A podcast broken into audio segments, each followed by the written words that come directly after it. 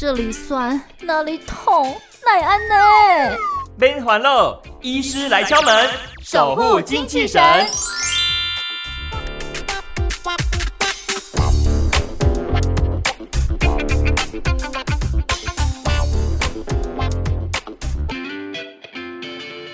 今天来敲门的是台北荣民总医院皮肤部皮肤诊断科的陈志强主任，主任好。你好，听众好，是观众好。是主任，我们这个天气真的是非常非常炎热哈，几乎每一天都在跟朋友提醒跟分享，拜托你一定要哈预防中暑，多喝水，然后注意防晒。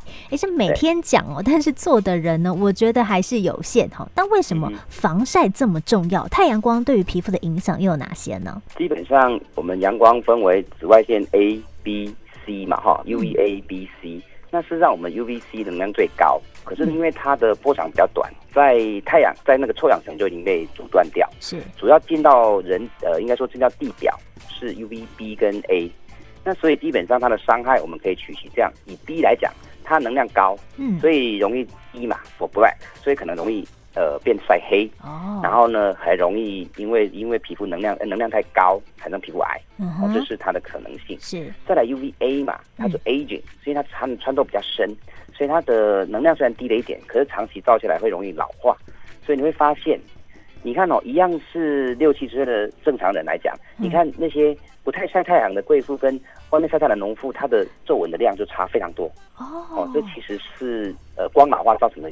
明显现象，嗯、那不然就比自己就好了。嗯、我们的脸很容易有纹路出来，嗯、我们肚子到老了的纹路都比较少，嗯、因为比较不晒太阳。其实差很多的。哦，对，了解。所以它这个紫外线还分这个 UV。B 跟 UVA，A 那 B 的部分，因为它的能量比较高，它会导致人就变黑之外，还有可能致癌的一个风险。那 UVA 的话，它的能量虽然比较低，但是它可以打进去很深，所以你刚刚提到老化的部分，它就占了很重要的一个因素。没错。哦，哎，那如果这样的话，我们常常说，那就防晒啊。那防晒的话，可能很多朋友说，哎、欸，防这种呃物理性的防晒，或者是那种化学性的哈，去外面买一些防晒乳啦、防晒的喷雾啦，您的建议怎么样呢？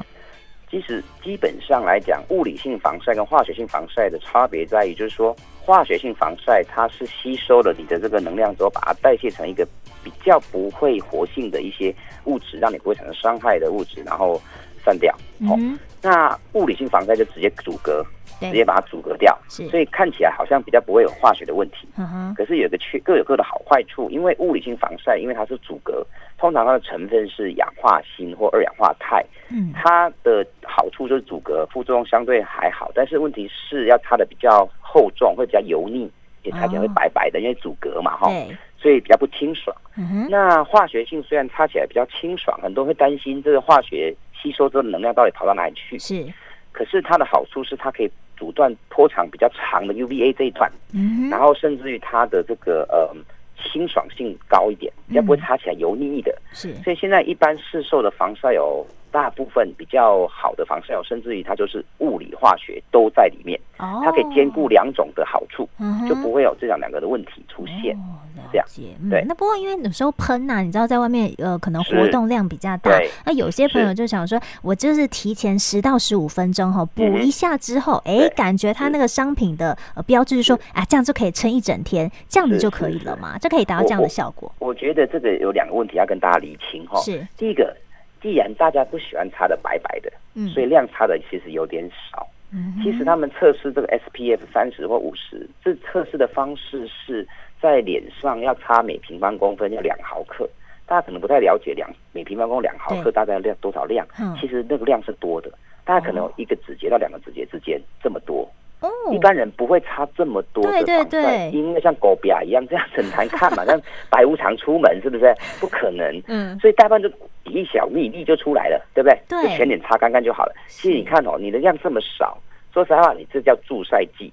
就是你的 SPF 可能只有三到五而已，嗯、就是让你晒的不会晒伤，可是会晒黑。所以实际上你这样的擦的量就太少，所以你根本没有办法达到保护力。嗯、所以第一个就擦太少，嗯、第二个你既然都已经擦的少，那、啊、你在户外活动那么热，你会流汗，对，你的你的防晒根本就藏不住。再怎么防水系数防水好的，有有这种抗防水，说什么下水都可以的，嗯，你还是留不住，你就会很快的就不见。哦、你本来擦的就少。啊，你又去、嗯、去流汗碰水，那当然一下就不见了。所以你一定要勤劳补充啊，嗯、这蛮重要的一件概念啊。嗯嗯嗯嗯，所以它这个呃，不管上面它怎么样的标注说啊，它可以冻一整天啦，然后你只要擦一下就可以了。但其实因为你可能在外面活动哈，会有汗水，会有一些脏污，然后可能这个频率的部分它会自动的褪去嘛哈，所以它补的话其实也是要特别的留意一下。我们都会建议病人在呃户外活动大概一到两个小时，取呃取决于你做哪一种活动。嗯。所以如果是需要碰水，可能要更勤劳补充。嗯哼。那一到两个小时之间，一定要再补充一次防晒油。嗯。我上礼拜有一个病人，年轻人，二十岁，他去乌石港冲浪，然后呢，他可能交了损友吧。然后朋友跟他说，在海里面不用擦防晒啊，有什么问题？在水里面怎么会有防晒的问题呢？然后可能朋友在跟他讲，就听他。结果那天来看我诊的时候，他是。我裸上衣上来的，因为他根本没有穿衣服，痛到不行，整个红肿，痛到不行，长水泡，让全部的人整天外面一堆人看他这样裸身上进来看我，因为他说太痛了，整个晒伤，整个晒到长水泡，全身在红肿。我就说你是误交损友，损友跟你说不用擦防晒，那事实上进入海水，嗯，那个水会折射折光，嗯，所以你其实跟雪地一样，你的防晒是要更 double 的，因为你不止被晒，还有呃从水面上光的折射，嗯，对，更惨。然后你就想要待在水里面，因为你在水里面凉凉的，你就觉得没事，就一直觉得没事，你就拉长你在里面铺路的时间，然后一出来之后就完蛋。哇，就这样。哎，它长它它晒到变成水泡，那这样子其实很可怕哎。呀，很可怕，对啊，就很可怜啊，很痛啊，痛到不行啊，然后就没法穿衣服啊，就只能这样躲着身去做捷运啊，不然怎么办？他痛到没法穿衣服啊，他年轻的儿子觉得这还好，男生就算了，女生就完蛋。哦，对呀，我觉得是。所以我就说，误交损友跟他说不用擦防晒，这个是不知道怎么跟他说的。哎、欸，主任，你刚刚提到这个防晒嘛，哈，您看也有提到，就是那个呃 SPF 三十哈，或者或者是 SPF 五十，有些朋友会有一些疑惑啊，这样子数字很高，我就多补一点点，或者是这样数字很高的话，我少补、嗯、少补一点点，这样的量要怎么样取舍？还是说应该都是用用两个指节的一个计算量呢？呃、我我觉得是这样，它的子节计算量就是你平方公分差的量，那 SPF 三十跟五十其实。就跟它的差了多少以后，都它的算法是说你多久以后会产生晒伤，会几十倍以后才会晒伤的时间来算的。但是事实上，根据以前的他们的研究，其实它的隔离效果三十到五十之间，你差 SPF 三十或 SPF 五十，其实它隔离效果差不了几个 percent。意思就是说。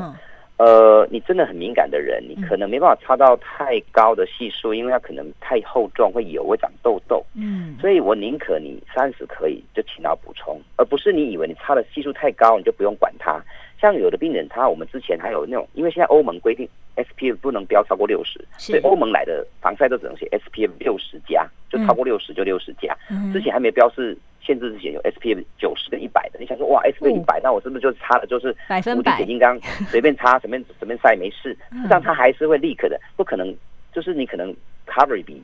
SPF 三十多个三 percent 五 percent，可是你不防晒，你不补充，实际上还是零哦。所以我我可宁可你你你不一定要擦这么高系数，但你勤劳补充，还比你擦的系数高不补充好多了。嗯，所以频率来说是非常重要哈。还有这个量的部分是不是呢？有的确达到呃能够阻绝呢？刚刚提到的这个，不过 UVB 跟 UVA 嘛哈。那另外还有一个情况就是说，可能有一些朋友他是在外面比较劳力密集的一个工作，他可能没有办法这么频繁。的这个呃补充相关的一些防晒的一个用品，那久而久之，因为工作的关系嘛，哈，是。不是可能会诱发一些情况？是他那种长期情况就是曝晒嘛，因为你知道那些工作人员很辛苦哈，就是。他一天到晚没办法擦防晒，一直流汗，对，就会产生角化及皮瘤或者皮肤癌，或者说是一些鳞状细胞癌、基底细胞癌，这都是。